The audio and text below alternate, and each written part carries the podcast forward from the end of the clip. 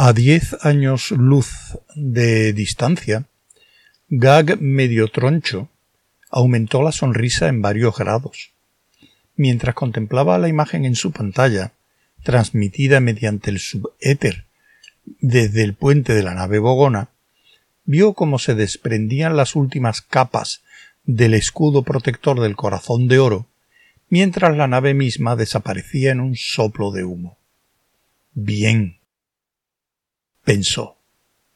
Aquel era el fin de los últimos supervivientes perdidos de la demolición del planeta Tierra, ordenada por él, pensó.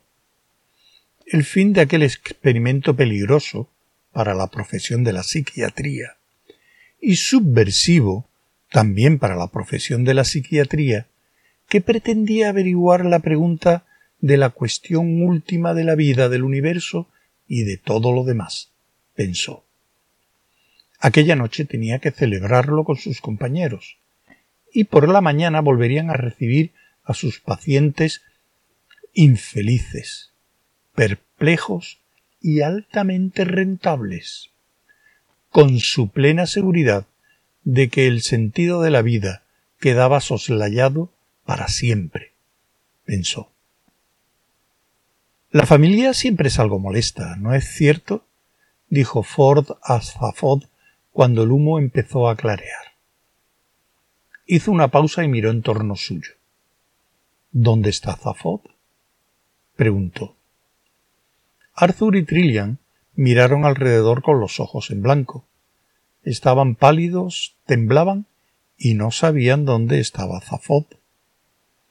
¿Dónde está Zafod, Marvin? Preguntó Ford. Un momento después añadió ¿Dónde está Marvin? El rincón del robot estaba vacío. La nave se encontraba en completo silencio.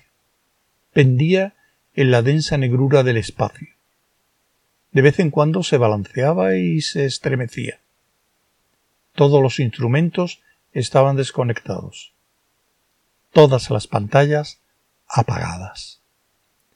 Consultaron al ordenador que dijo Lamento hallarme temporalmente cerrado a toda comunicación. Mientras, ahí va un poco de música ligera. Apagaron la música ligera. Registraron todos los rincones de la nave con alarma y perplejidad crecientes. Todo estaba apagado y silencioso. En ninguna parte había rastro de Zafod o de Marvin. Una de las últimas zonas que registraron fue el pequeño espacio donde se encontraba la nutrimática. En la rampa de salida del sintetizador nutrimático de bebidas había una bandeja pequeña que sostenía tres tazas de porcelana fina con sus platillos, una jarra de leche también de porcelana, una tetera de plata llena del mejor té que Arthur hubiera probado jamás, y una pequeña nota impresa que decía Esperad